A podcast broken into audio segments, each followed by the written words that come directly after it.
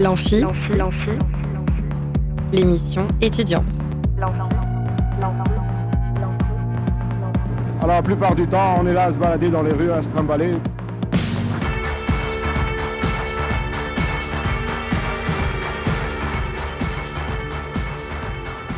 Bonjour et bienvenue dans l'Amphi, l'émission étudiante sur Radio Alpa 107.3 FM Le Mans et radioalpa.com. La prochaine carte blanche des ambassadeurs des cinéastes approche à grands pas et cette fois ce n'est pas un mais deux films qui vous seront proposés le 24 février. On en parle avec Lucas Morisseau et Louane. Bonjour à vous deux. Bonjour. Puis nous serons avec euh, Céline Créju dont les recherches portent sur l'écriture de la féminité à travers les chanteuses de métal. Et enfin ce sera l'heure de la chronique sophro de Julie. Salut Julie. Salut. Et bien c'est parti tout de suite, sans plus attendre, pour nos premiers invités du jour. Plus on est de fou et plus on rit. Là où ça devient grave, c'est quand on est plus on est de fou et plus on s'emmerde. Alors Lucas Morisseau, on t'a déjà reçu dans l'amphi pour parler de ton projet de court métrage euh, La chaleur des iris, des iris pardon. Tu es en service civique au cinéaste et tu en es aussi un ambassadeur, tout comme Louane. C'est bien ça? Oui, c'est ça. Euh, la commission des ambassadeurs, c'est, elle est encadrée par Marion Salle. Mhm. Et cette année, vu que je suis en service civique et qu'on a rejoint avec Louane ensemble la, la commission il y a deux ans, euh, bah, j'aide Marion. Et donc, euh, et donc voilà. Ok. Et alors vous pouvez nous rappeler du coup ce que c'est que la commission des ambassadeurs? Alors, c'est une commission de cinéphiles de 15 à 25 ans euh, pour but de promouvoir la culture auprès du, du jeune, du, du, du- du public adolescent, Mhm. jeune adulte. Et, euh, et donc voilà, on organise des cartes blanches comme samedi. On organise aussi des prévisionnements entre nous. Et, euh, et, euh, et voilà. Et ça consiste en quoi alors la, la carte blanche? La carte blanche, c'est des films qu'on projette, euh, souvent dans le cadre d'un réalisateur ou d'une réalisatrice. Euh, et là, enfin, souvent c'est, enfin, cette année, enfin, cette semaine, pardon, excusez-moi, euh, ce samedi, c'est exceptionnel. On projette deux films. D'habitude, c'est seulement Mhm. un film. Et euh, on l'a fait il y a deux ans, quand on avait rejoint la commission. Et, euh, et ça, avait, ça avait fonctionné. Et donc là, on va projeter à 18h Peau d'âne de Jacques Demy et à Ok. 20h Visage Village de Mhm. d'Agnès Varda et de JR. Alors il me semble que avant d'être un choix de, de film, c'est un choix de réalisateur, c'est bien ça? C'est ça.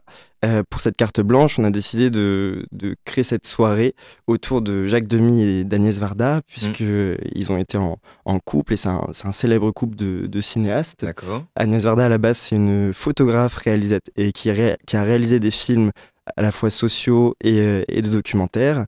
Et donc, elle met en avant pas mal les milieux, so- les, mi- les milieux ruraux, pardon, notamment avec euh, la, la Pointe Courte ou euh, d'autres films comme euh, Visage Village qu'elle a récemment fait. Et donc, euh, Jacques Demy, lui, c'est un réalisateur, scén- scénariste, producteur, euh, qui a donc été le compagnon d'Agnès Varda. Mhm.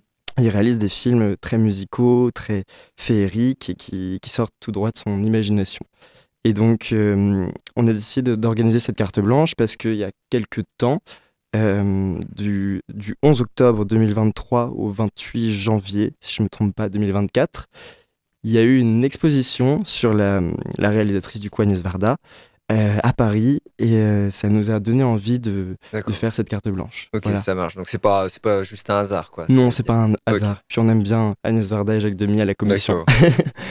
Alors on va s'arrêter d'abord sur euh, Peau d'âne de Jacques Demy. Euh, pourquoi avoir élu ce film-là dans sa filmographie? Wodan, c'est le film auquel on pense directement quand on pense à Jacques Demy, parce que c'est un film mythique qu'on a à peu près tous vu quand on était assez enfant.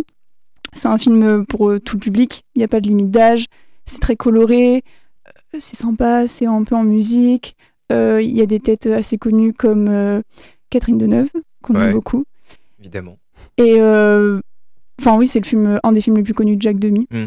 Tout simplement. Mais qu'est-ce qu'il y a de particulier en fait pour être aussi connu?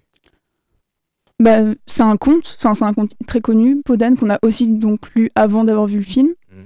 Ça parle à tout le monde. Dès qu'on pense Podane, on sait directement euh, l'histoire et comment ça va se passer. Mhm. Mais là, c'est à la sauce demi, donc c'est beaucoup plus intéressant euh, de le voir d'un point de vue euh, autre que quelque chose qui est écrit. Là, on peut enfin mettre des images sur ce qu'on a lu et c'est hyper intéressant. Et puis on a l'habitude de le regarder souvent, soit quand on est petit, à l'école ou alors à la télévision. Et là, c'est vraiment une expérience dans une salle de cinéma. Hmm. Donc Mhm. c'est un peu plus spécifique. Alors tu parlais de la, c'est à la sauce demi. euh, Qu'est-ce que c'est la sauce demi en fait euh? La sauce demi, c'est des, déco- des décors complètement fous. Enfin, euh, moi j'ai l'image du chat qui fait euh, 3 mètres de haut. Enfin, euh, c'est du chat, une sorte de chat en plastique. Enfin, on sait pas vraiment ce que c'est. Les robes de Catherine Deneuve qui sont époustouflantes. Euh, ce film qui est divisé avec les sortes de, enfin le, le roi bleu et le roi rouge, Mm. qui est, euh, enfin qui vraiment est une image qui reste. Et euh, Ouais, il y, a un jeu- il y a un jeu qui est fait sur les couleurs, Oui. sur, sur tout le film en fait. Et c'est ça. même les dialogues, enfin les, di- enfin, les dialogues chantés. Enfin, le- toujours ces films sont un peu chantants et euh, je trouve ça euh, hyper marquant et super sympa. Mais donc c'est une comédie musicale du coup ou euh, c'est plus euh, un film avec des chansons dedans comme un, comme un Disney un peu C'est un film, enfin Jacques Demy, c'est un peu sa spécialité, c'est Mm. le film chanté. D'accord. Donc c'est, ça se rapproche de la comédie musicale, mais c'est vraiment des dialogues chantés et non pas de, des, des- Mm. des chansons créées, euh, créées un peu plus, euh, un peu plus Mm. euh, librement. Là, c'est vraiment euh, les dialogues qui sont chantés par les, les actrices et les acteurs. Et la musique, est, elle est composée par Michel Legrand, avec euh, lequel il a, il a beaucoup travaillé sur d'autres films comme euh, Mm. euh, Les Demoiselles de Rochefort, etc. Et alors quel est le, le ton du film euh, de Demi Parce que le conte de Podane, euh, on pourrait en tirer une histoire euh, assez sombre quand on y pense comme c'est une princesse euh, qui va se faire violer par son père, quoi. Il n'y a, il y a pas d'autre mot, et Mhm. qui est du coup obligée de s'échapper en portant une, une peau d'âne sur elle, ce qui est assez sordide comme détail d'ailleurs. Que- Qu'en qu'en fait Demi du coup? Bah, il, le- je pense qu'il euh, il, il y réfléchit beaucoup à l'histoire et il, le sort, il la sort de sa tête. C'est-à-dire que lui, il rend tout joyeux, il rend tout Mm, mignon, il rend. Donc, euh, quand on regarde l'histoire, on n'est pas choqué. Mm. Bizarrement, l'his- 'fin, la relation qu'elle a avec son père est quand même très étrange quand on la voit adulte, mais enfant, ça choque pas. Mm. Et euh, bah, évidemment, le, comment il met ça en scène, les plans qu'il fait et ses choix de décor euh, et le fait de faire ça en chantant. Mm. directement, l'histoire elle est plus posée, plus douce et euh, ça rend le conte un peu plus euh, Mm.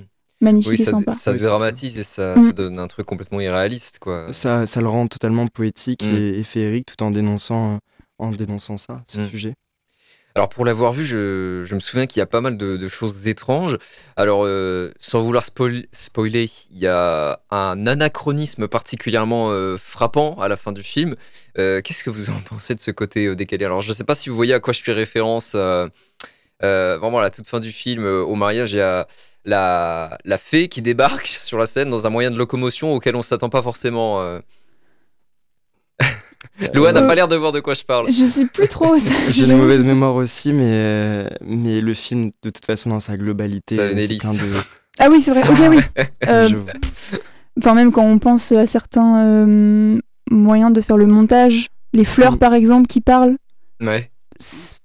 je- en fait, je pense qu'on se pose pas de questions. C'est Mm. un conte, donc forcément, il y a des choses qui sont un peu. euh, C'est un un film à découvrir, oui, c'est plein de surprises et je pense que beaucoup de gens l'ont déjà vu, mais est-ce que, est que les gens l'ont vu en salle de cinéma? Je ne suis pas sûr. Est-ce que vous, vous savez comment est-ce qu'il avait été reçu ce film euh, à sa sortie? Hmm. Il me semble qu'il avait fait un peu polémique, non? Je sais plus. Moi, Je crois qu'il avait fait un peu un bide en fait. Ah. il, me semble, Ouais. il me semble. Mais du coup aujourd'hui, est-ce que c'est considéré que, enfin pour vous, de votre avis, c'est c'est un film culte ou c'est un film kitsch? C'est un film culte quand C'est même. culte, oui. Parce que ça totalement. peut pas être kitsch et culte. Je pense que ça peut l'être. Il y a plein de films un peu kitsch, des comédies un peu où on sait que c'est, Mm. enfin, c'est pas très drôle, Mm. mais l'univers fait que on trouve ça kitsch et que c'est sympa. Ouais. C'est un peu familial. Enfin, Podane, euh, Totalement, oui. c'est kitsch, mais c'est le style en fait. ça. Ouais, ouais. C'est une façon de Mm. voir un esthétique. Puis c'est fait pour tout le monde aussi. Enfin, c'est fait Mm. pour tout le monde. Je- moi, j'ai pas été choqué en le voyant quand j'étais petit et je pense que toi non plus. Non, non. Et ça laisse de, de très bons souvenirs Mm. vu que c'est un film plein de, de féerie. Mais c'est vrai, je, je pense qu'en fait c'est un film qui est beaucoup plus intrigant quand on le regarde adulte que quand on le regarde enfant en fait. C'est ça. Parce oui, qu'il y, y a beaucoup de choses dans le film qui effectivement enfant ne va pas nous choquer parce que en fait quand on est enfant juste on découvre et on n'est pas choqué. Mm. Mais par contre quand on est adulte il y a plein de trucs dont on se rend compte mais qu'est-ce que c'est que ça quoi? Totalement, oui. Et euh, donc ouais, culte et kitsch en même temps quoi, un mélange des deux un ça. peu. Et ben eh bien, on va écouter tout de suite la bande annonce de Podane de Jacques Demy. Oui, ça marche, on écoute.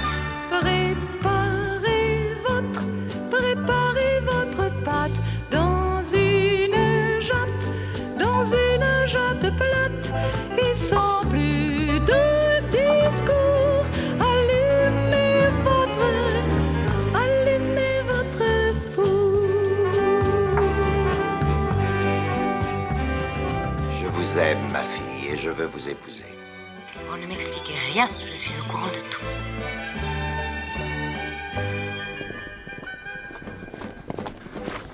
Tu chantais l'amour. Le cherches-tu? Évidemment, je le cherche.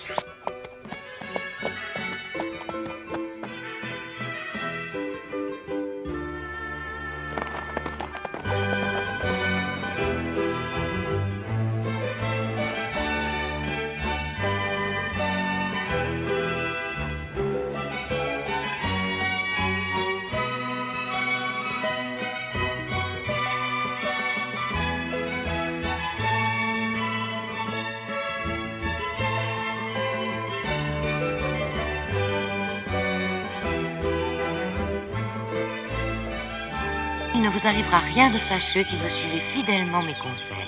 Vous croyez? Les fées ont toujours raison.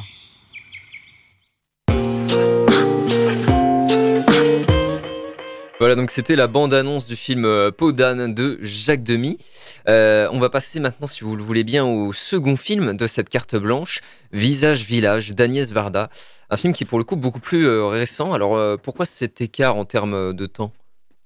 Ou c'est peut-être pas Euh, quelque chose euh, auquel vous avez Honnêtement, réfléchi on euh a, on a choisi ce film euh, parce que c'est le, le plus récent, c'est le dernier de d'Agnès Mhm. Varda, euh, sachant qu'elle est décédée en 2019. Mhm. Le film, il a, il a été réalisé, en tout cas, il est sorti en 2017. Et, euh, et c'est un, oui, c'est comme un, une dernière œuvre de sa cinémato, de sa bio, enfin, de sa filmographie, pardon. Je trouvais pas le mot.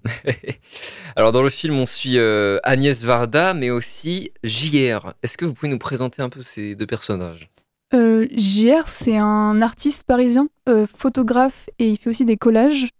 Euh, il, était, euh, 'enfin, il était un peu dans la hype au moment où est sorti Visage euh, Village. Ok. Et euh, il a voulu collaborer avec Agnès Varda Oui. et faire euh, une sorte de film doc- enfin, c'est un film documentaire Oui, totalement. euh, qui, euh, où on les suit tous les deux dans la France Mm. sur un, Un camion. oui, sur un camion avec un appareil photo. Enfin, c'est une sorte Ça. de, je pense qu'un, je sais pas quel Ça- moyen photographique c'est à l'intérieur. Ça doit être une chambre.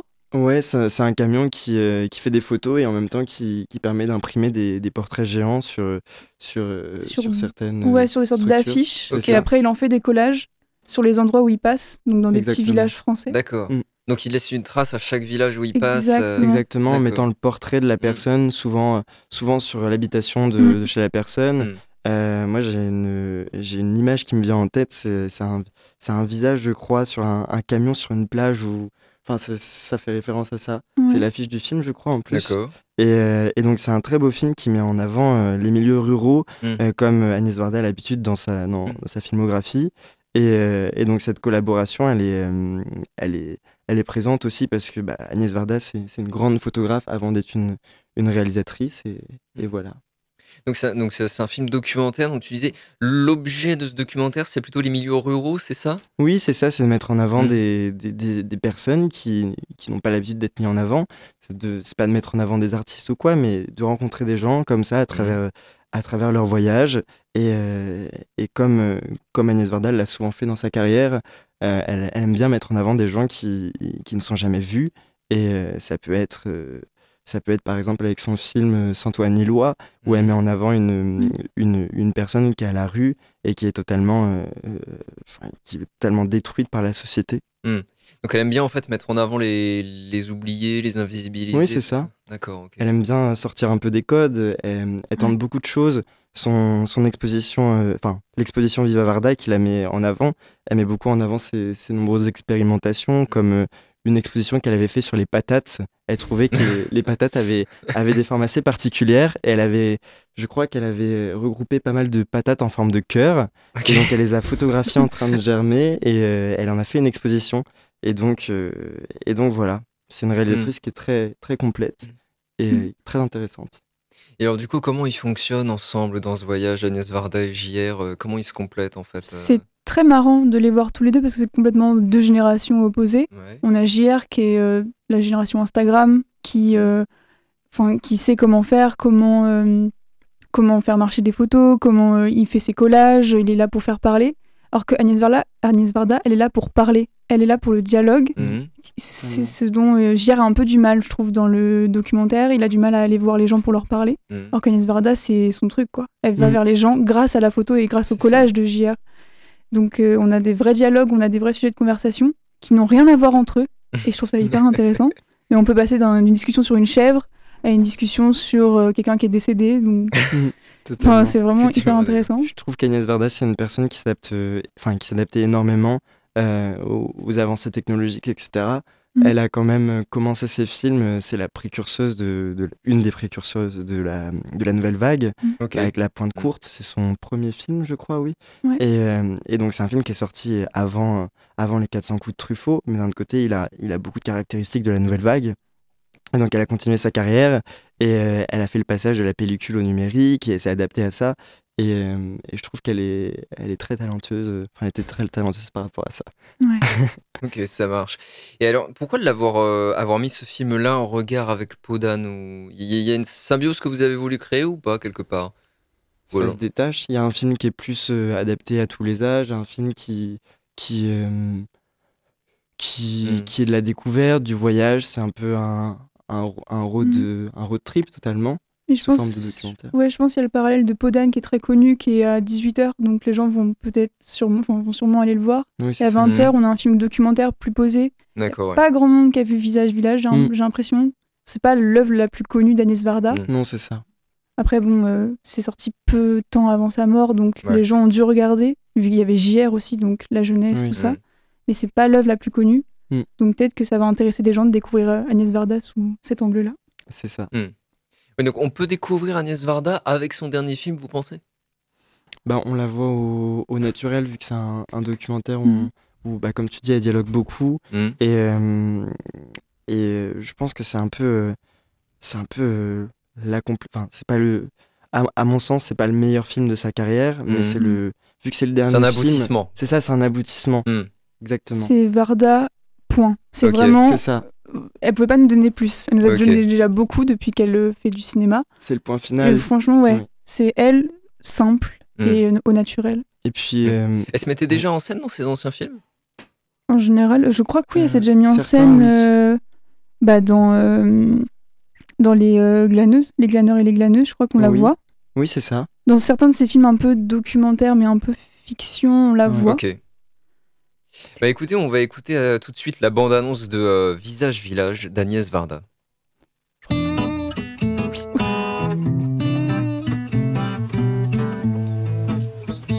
Moi j'ai 33 ans. Et toi je dirais plutôt que tu as 88 printemps. Le truc rigolo, c'est qu'on va faire un film ensemble. Bah ouais, c'est ça le point de départ. Tu sais, c'est avec ce camion que je pars partout dans le monde. T'es partante? Je suis toujours partante si on va vers des paysages simples, vers des villages, vers des visages. Les gens y rentrent à l'arrière, comme dans un photomaton, et la photo sort dans les 5 secondes sur le côté, en grand format. Un facteur, c'est c'est important dans le village. On y va, on part par là-bas J'y réponds à ce que je souhaite le plus. Les visages que je rencontre, les photographies, pour qu'ils ne tombent pas aussitôt dans les trous de ma mémoire.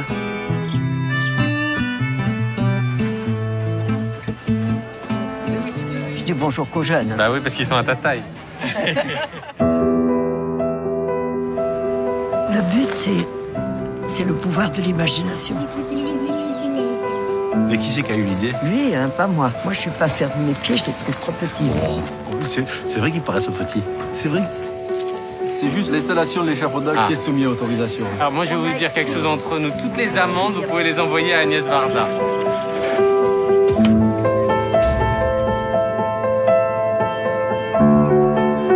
As pis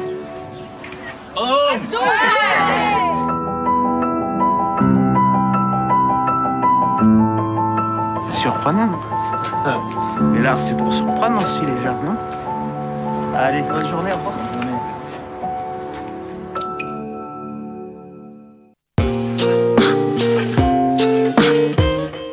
Et donc c'était la bande-annonce de Visage Village d'Agnès Varda, donc euh, le, deuxième film qui sera projeté euh, pendant la prochaine carte blanche des ambassadeurs. Euh, comment va se passer cette soirée carte blanche du 24 février d'ailleurs? Alors, au programme, à 18h, on aura donc Podane, qui dure 1h30 à peu près, et nous aurons à 20h euh, le film d'Agnès Varda, Visage Village et de JR, pardon, euh, qui dure également 1h30, et entre, on aura sûrement une discussion avec un petit buffet, ou voilà. Ok, ça marche. Eh ben, merci beaucoup Lucas Morisseau et euh, Louane pour être venus nous parler de la prochaine carte blanche des ambassadeurs qui aura lieu ce samedi 24 février. Merci, Merci beaucoup. à toi. Merci. Restez avec nous, l'amphi revient dans quelques instants pendant lesquels vous pouvez gagner des places pour Ishkero et Léon Fall le 22 février au Saunière en appelant au 02 43 24 37 37. Et tout de suite, on écoute donc Rêve secret d'un prince et d'une princesse, extrait de la bande originale de Podane de Jacques Demy.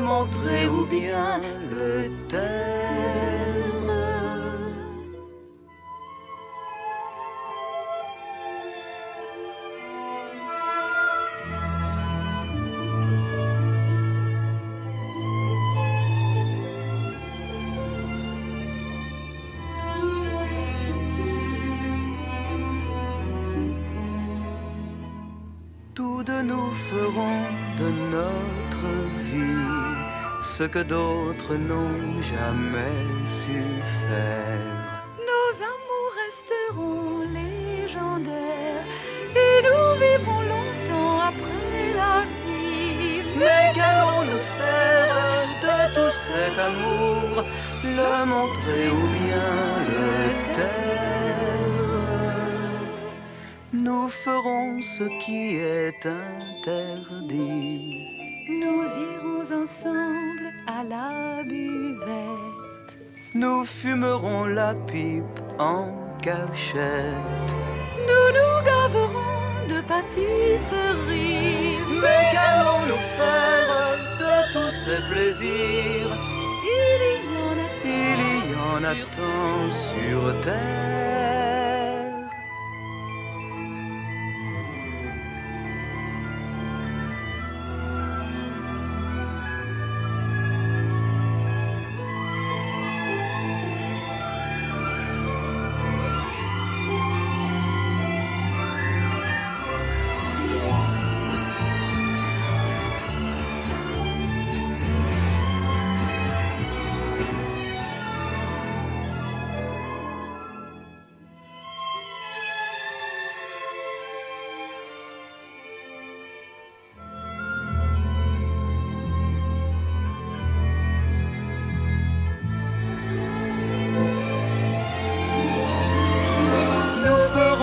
Ferons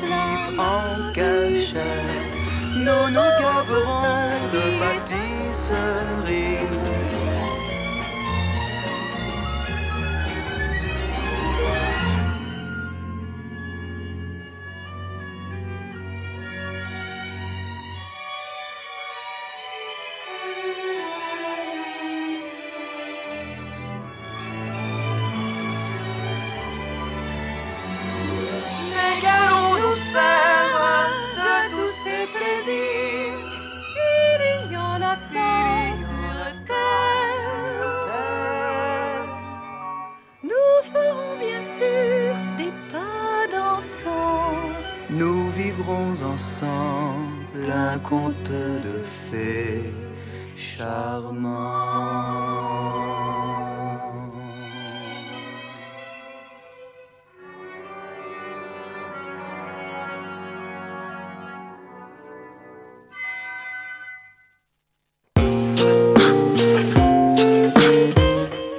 Retour dans l'amphi avec euh, Céline Crégu qui a donné une conférence lors de la soirée conférence flash organisée par l'association étudiante Épique d'époque le 6 février dernier au Palais des Congrès. Et parmi les conférences proposées se trouvait un intitulé intrigant Frauds Full of Heart, l'écriture de la féminité par les chanteuses métal. Bonjour Céline Crégu. Bonjour. Alors vous êtes docteur en littérature, doctorante, non docteur, docteur, oui, docteur, en littérature et cinéma anglophone à l'université du Mans, et vous avez donc donné cette conférence au sujet euh, étonnant. Alors euh, comme je l'ai dit, vous êtes avant tout docteur en littérature et en cinéma. Vous avez euh, récemment soutenu votre thèse sur les représentations du vampire masculin en littérature et à l'écran. vous voulez nous en parler un peu? Bah avec plaisir.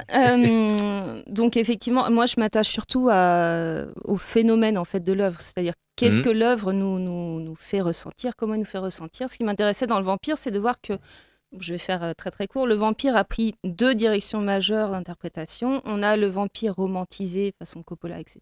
Et on a le vampire absolument terrifiant façon Nosferatu. Donc mmh. c'est vraiment cette, cette, direction qui me qui m'intriguait. Et puis donc j'ai développé un propos euh, un propos là-dessus, donc en lien avec euh, voilà, les rapports entre texte et image, euh, D'accord. Et en fait, vous vous intéressez aux, figures du mal en général Tout à fait, tout à fait. D'accord. Et alors, cependant, lors, euh, lors de votre conférence du 6 février dernier, vous vous êtes porté sur un autre champ d'études. Et pourquoi vous êtes alors porté sur le champ de la musique? Alors, pour deux raisons, tout simplement parce que c'est une musique dans laquelle moi je baigne depuis mes 14 ans, mmh. donc ça fait 26 euh, ans, 25 ans maintenant.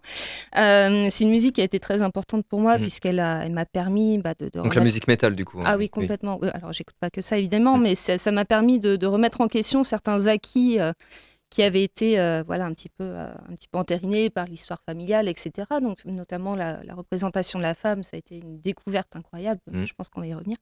Et, euh, et, tout simplement parce que le champ des metal studies au niveau universitaire, il est très très restreint. il se développe un petit peu au Canada, mais en France, il s'attarde principalement, à ma connaissance, à des aspects sociologiques. Mmh. Moi, ce qui m'intéresse, encore une fois, c'est vraiment le phénomène de l'œuvre. Mmh. Comment l'œuvre aussi va réécrire certaines représentations. Mmh. Alors, les Metal Studies, qu'est-ce que c'est? Euh, les, bah, Tout simplement les études universitaires sur la musique métal qui ont commencé à se. Il y, a un terme pour euh, désigner les études universitaires Il y, a des Metal Studies. Il y a des, studies de tout et n'importe quoi, et en l'occurrence, il y a des, des Metal Studies qui commence à, voilà, se développer. Donc moi, mm. j'essaie de, de, mettre un peu le pied euh, mm. là-dedans en parallèle de mon champ d'expertise euh, principal. Et alors, est-ce que vous reliez cet intérêt pour les metal studies à votre fascination pour le mal dans les arts? Euh, Pas directement, sauf si on comprend le mal, voilà, encore une fois, d'un point de vue sociologique. Donc, qu'est-ce mm. qui est rédhibitoire dans la société, qu'est-ce qui est abject, etc. Donc, ces, femmes-là dont on va parler jouent pour certaines sur cette question de l'abject, c'est-à-dire hmm. va venir chercher au fond de soi ce qui est noir, maléfique, tout ce que vous hmm. voulez, et puis on va le mettre en musique, on va le mettre en voix, on va le mettre en corps hmm. aussi. Oui, parce que la euh, musique métal en général, ça aborde quand même des thèmes souvent assez sombres. Euh, il y, a tout un mouvement du métal qui est très euh, axé sur, euh, sur le diable, etc. Voilà. Et euh, alors moi, ce qui m'intéresse, c'est pas forcément les femmes qui œuvrent dans, dans ce qu'on appelle le black metal, c'est-à-dire le mmh. métal sataniste, etc., pour vraiment grossir le trait, puisque ces femmes-là, bien souvent, enfin, réutilisent des codes qui existent déjà, c'est-à-dire elles ne réinventent pas, elles s'approprient des codes qui existent déjà. Moi, je m'intéresse surtout à des artistes qui, en fait, prennent cette musique-là, les techniques vocales, etc., l'intensité qu'on va mettre pour se, présenter, recréer une image de la femme qu'on n'a pas hmm. l'habitude de voir. D'accord. Parce que le métal, c'est vrai qu'a priori, c'est un milieu qui est plutôt masculin, non?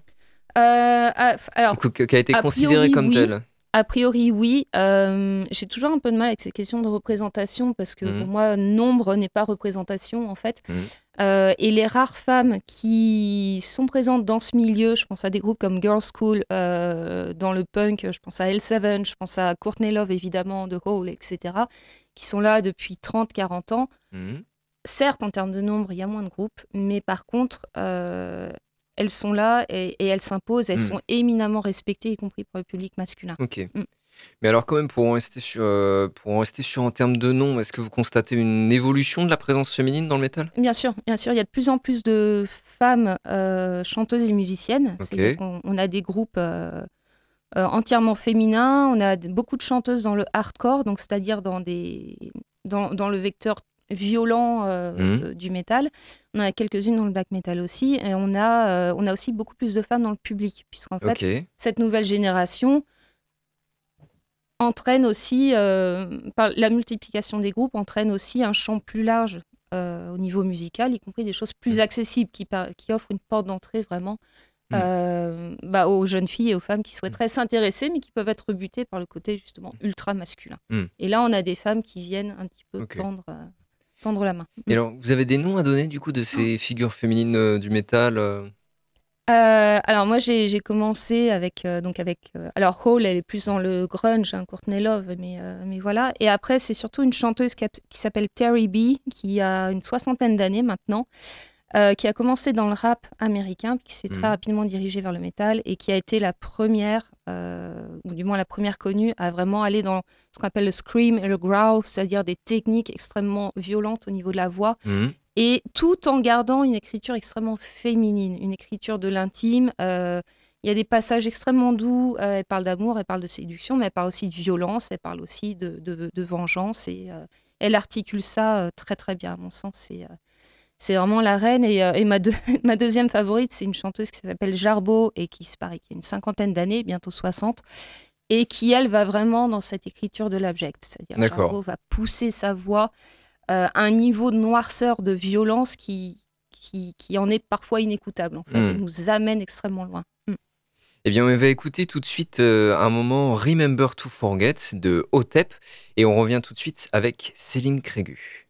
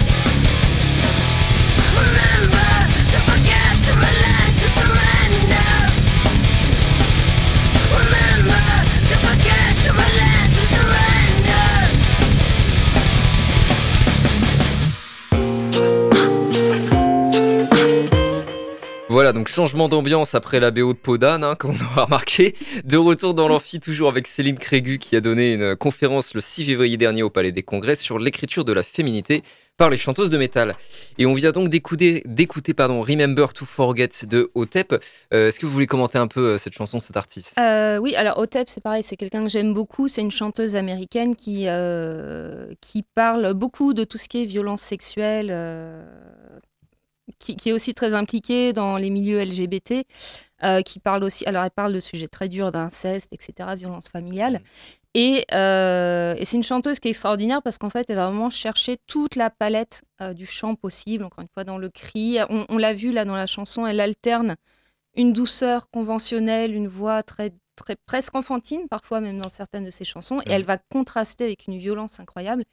Et ce qui m'intéresse chez elle, c'est qu'en fait, sa violence échappe, elle laisse sa voix échapper au codage. C'est-à-dire que Mm. autant certaines chanteuses du métal vont contraindre leur voix à une certaine, euh, une certaine harmonie dans le cri, etc. Elle, elle va laisser sa voix échapper. Sa, sa voix, parfois, lui, enfin, lui fait défaut complètement ou part dans des extrêmes. Et, euh, et on sent vraiment son implication émotionnelle ici. Mm. Alors, est-ce qu'on peut revenir un peu sur euh, le concept euh, qui sert d'intitulé à votre conférence? L'écriture de la féminité, qu'est-ce qu'il faut entendre par là, en fait? Euh, alors, c'est pas forcément. On moi, je prends écriture au sens large, c'est-à-dire qu'en fait, euh, encore une fois, en tant que phénomène, ces groupes-là qui existent maintenant depuis ouais, 30 voire 40 années, bah, contribuent à un petit peu réinventer la féminité au sens où on n'est plus dans une féminité évidemment plaisante. Mhm. Euh, encore que certaines parfois récupèrent ces codes-là pour en jouer, pour, euh, pour se réattribuer. On n'est pas non plus dans une féminité qui aurait complètement viré du côté de la masculinité, encore Mhm. que ça existe chez certains groupes, encore une fois. On est dans une féminité, comme je disais, donc surtout avec Jarbo, avec Otep aussi, qui va aller chercher au fond de soi euh, ce qui n'est pas dissible, ce qui n'est pas acceptable, ce qui n'est pas, euh, ce qui ne relève pas de ce qu'on attend d'une figure féminine, y compris rebelle euh, ou, ou je ne sais quoi, euh, voire sataniste, tout ce que vous voulez, enfin tout ce Mm. qu'on peut trouver dans le métal. C'est vraiment des chanteuses qui vont chercher ce qu'on n'a pas envie de voir. Et, D'accord, et ouais. moi, c'est c'est vraiment ça qui m'intéresse. Mm. C'est on sort des codes, y compris ceux de la rébellion, y compris ceux de, de, de la masculinité euh, qu'on va se réapproprier, etc. On part vers autre chose. Et si vous prenez par exemple un album de Jarbo, vous ne pourrez pas l'écouter en entier. D'accord. C'est impossible, c'est impossible. Vous veux dire au niveau, euh, au niveau sonore, au niveau, non, au euh, niveau textuel intensité, au niveau intensité euh, de, de noirceur, encore une Mm. fois, de violence, de. de Enfin, enfin, bon, voilà, ça, ça suppose d'être un peu doué d'empathie, mais je pense que je pense qu'ici il n'y a pas de problème.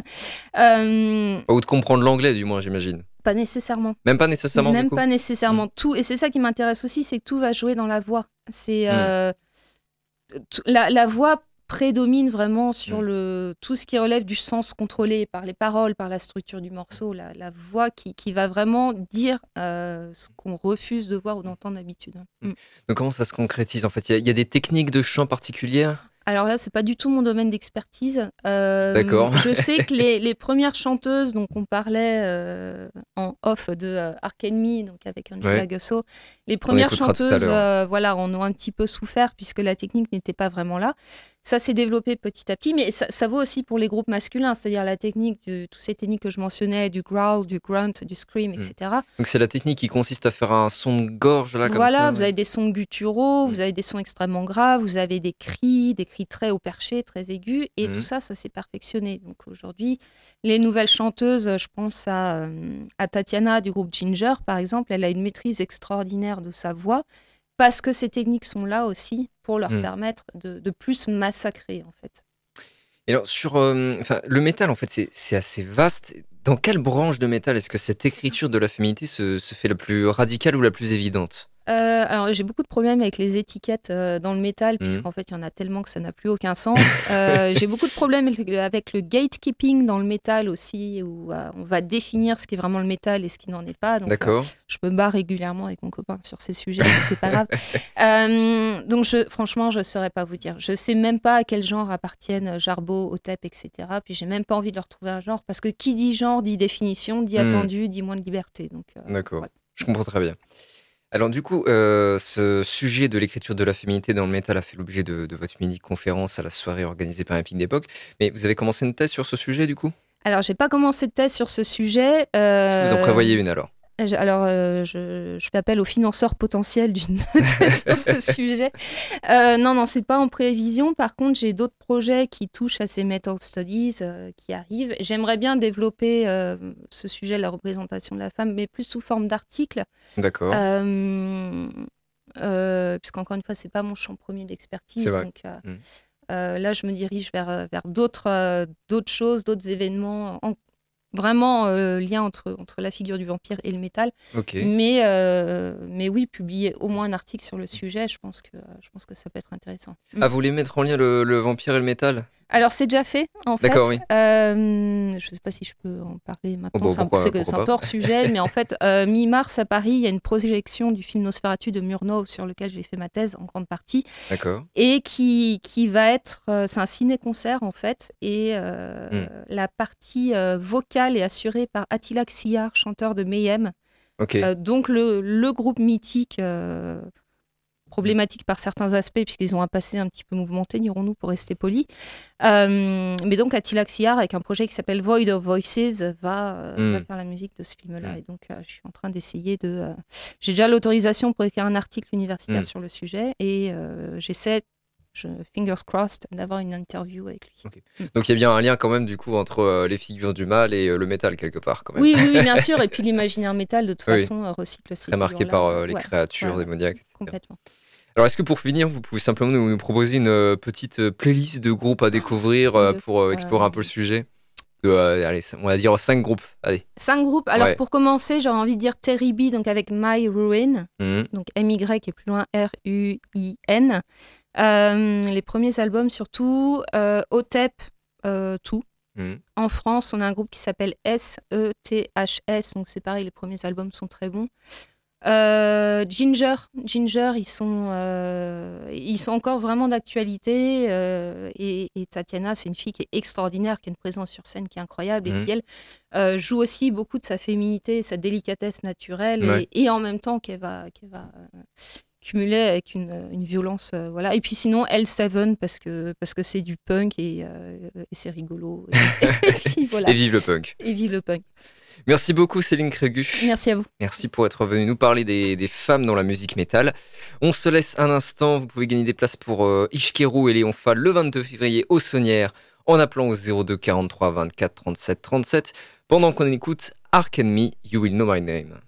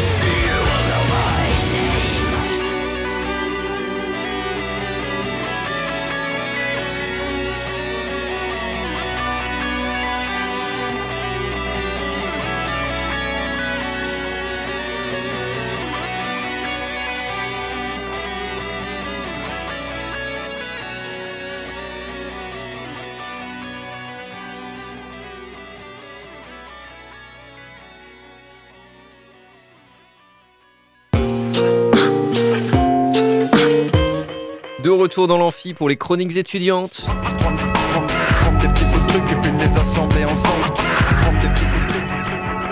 Et on est avec Julie aujourd'hui. Salut Julie. Eh bien, oula, j'ai oublié d'activer ton micro. Voilà, c'est bon. Salut. Et donc, on va partir tout de suite sur ta chronique Sophro. Allez, c'est parti. Euh, ben, je vous propose un petit temps pour revenir aussi dans le corps et aussi dans notre respiration, un petit temps de retour à soi. Alors, vous sur le plateau, euh, n'hésitez pas à savourer aussi. Donc, je vous propose à trouver, euh, de trouver pardon, une posture agréable, confortable, assise. Bien sûr, je le dis à chaque fois, mais si vous conduisez, reportez cette chronique en replay. Restez concentré. voilà, c'est vraiment quand on le peut. Donc, Prenez le temps de vous asseoir tranquillement, surtout de bien poser les deux pieds au sol. C'est hyper important en sophro, d'être ancré, de venir sentir euh, les fessiers, le dos, la tête. Vous voyez, euh, voilà, c'est vous qui trouvez votre confort. Et puis, je vous invite à laisser les yeux se fermer pour entrer dans un espace un peu plus intérieur et aussi peut-être pour respirer. On est si souvent en apnée. Donc prenez des bons soupirs, venez bailler, venez respirer. Et puis on va débuter par euh, un étirement qu'on appelle l'étirement de l'arc. Donc c'est juste de s'étirer jusqu'au bout des pieds, jusqu'au bout des mains, voilà, comme si on était un arc. Et en même temps qu'on étire notre corps, sentir qu'on peut aussi étirer nos idées, nos pensées, peut-être nos émotions aussi. Voilà, étirez-vous bien, baillez. Ah, soupirez. Et puis revenez dans cette posture assise. Vous pouvez garder les yeux fermés, ma voix vous guide. En tout cas, si vous vous sentez en sécurité, bien sûr. Et puis, on va laisser nos mains se frotter l'une contre l'autre. Et en frottant nos mains, je vous invite vraiment à y mettre peut-être une chaleur, une douceur, un sourire, en tout cas quelque chose dont vous auriez besoin ce soir selon comment vous avez passé votre journée. Et une fois qu'on aura bien frotté, massé nos mains, d'amener nos mains sur notre visage et juste de venir défatiguer notre visage. Voilà, là c'est juste une petite relax minute.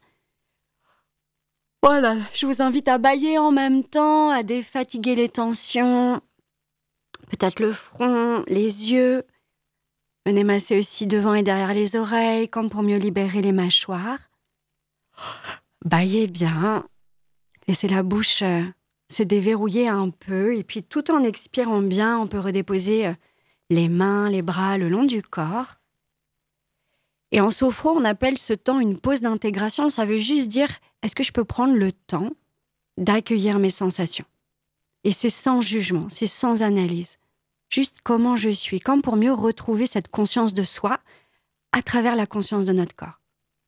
Peut-être que je sens encore des pétillements, peut-être que je sens encore euh, le contact de mes doigts sur ma peau. Peut-être qu'il y a des zones qui se relâchent ou pas d'ailleurs, hein, juste on observe. C'est comme une présence à soi.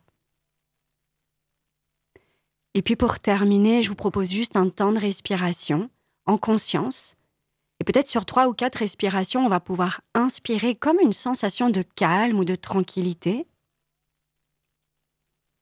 Et sur l'expire, de prendre euh, ce temps de libérer toute notre charge mentale, tout ce qui a été trop lourd peut-être aujourd'hui ou ces derniers jours. Respirez bien, expirez bien. J'inspire une sensation de calme. Hmm, j'expire, je libère toute ma charge mentale, tout ce qui a été vraiment trop lourd. Et on le fait encore deux fois, chacun, chacune à notre rythme. Et expirez bien surtout. J'inspire une sensation de calme. Et j'expire, je libère toute ma charge mentale. Et juste quelques secondes dans cette pause d'intégration, d'accueillir nos sensations après cette respiration. De bien sentir nos pieds au sol, nos fessiers, l'alignement de notre dos, de notre tête. Et juste peut-être de laisser venir un léger sourire intérieur pour se remercier de s'être offert quelques minutes à soi. Vous savez, un peu comme une parenthèse enchantée qui nous remet dans notre axe peut-être pour mieux continuer le reste de cette soirée. Voilà, prenez le temps de vous étirer, de bailler, de laisser vos yeux se réouvrir. Et je vous souhaite euh, une belle soirée. Merci Julie pour ta chronique. Euh, décidément, cette émission, ça aurait été vraiment les, montagnes russes en termes d'intensité. Et merci d'avoir suivi l'Amphi. On se retrouve ce jeudi 22 février. On parlera du festival BioViva. Le spectacle vivant sensibilise aux questions environnementales. Et on recevra également Elena Prat pour nous parler de ses recherches sur les émotions de lecture. À bientôt dans l'Amphi. C'était l'Amphi, l'émission étudiante. Étudiante.